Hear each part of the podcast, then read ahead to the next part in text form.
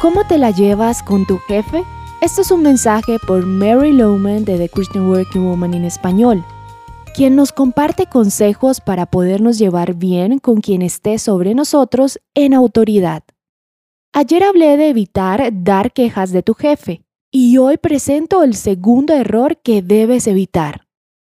Impedir que tu jefe quede bien. Hay personas que creen que les va mejor haciendo quedar mal al jefe para así poder crear fama para sí mismos. Pero intentar brillar más que tu jefe es un gran error que no querrás cometer.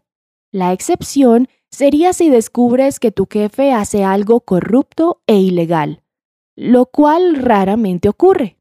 Mi consejo sabio es que hagas lo mejor que puedas para hacer quedar bien a tu jefe. Mejor piensa en maneras de hacer más fácil su labor Da la milla extra para poder apoyar y aliviar un poco su carga. Evita esa clase de error, pues ellos se encuentran en una posición que te pueden ayudar o dañar.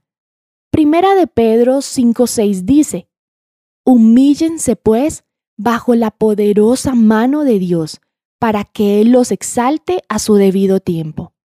Posiblemente hacer o permitir que tu jefe quede bien requiere de tu parte un poco de humildad, donde no recibes el crédito que crees que mereces. Pero también es una forma de humillarnos y es una disciplina cristiana que todos debemos practicar. Error número 3. El no comprender las diferencias generacionales. Sin duda ya descubriste que distintas generaciones ven las cosas de modo muy diferente y con frecuencia las de tu jefe son muy diferentes a las tuyas. Sea mayor o menor, puedes cometer serias equivocaciones al tratar con tu jefe si no tomas en cuenta las diferencias generacionales. Por ejemplo, la puntualidad no parece ser tan prioritaria para el grupo de jóvenes como lo es para el grupo de los mayores. Nosotros los mayores colocamos un alto valor sobre la puntualidad y el cumplimiento de compromisos y fechas límites.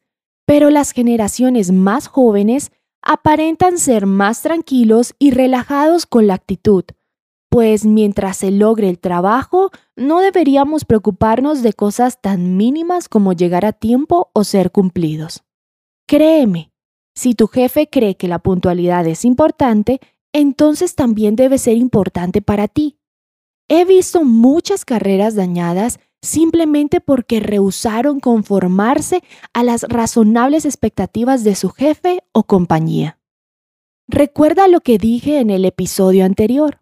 Es tu trabajo llevártela bien con tu jefe, no es trabajo de tu jefe llevarse bien contigo.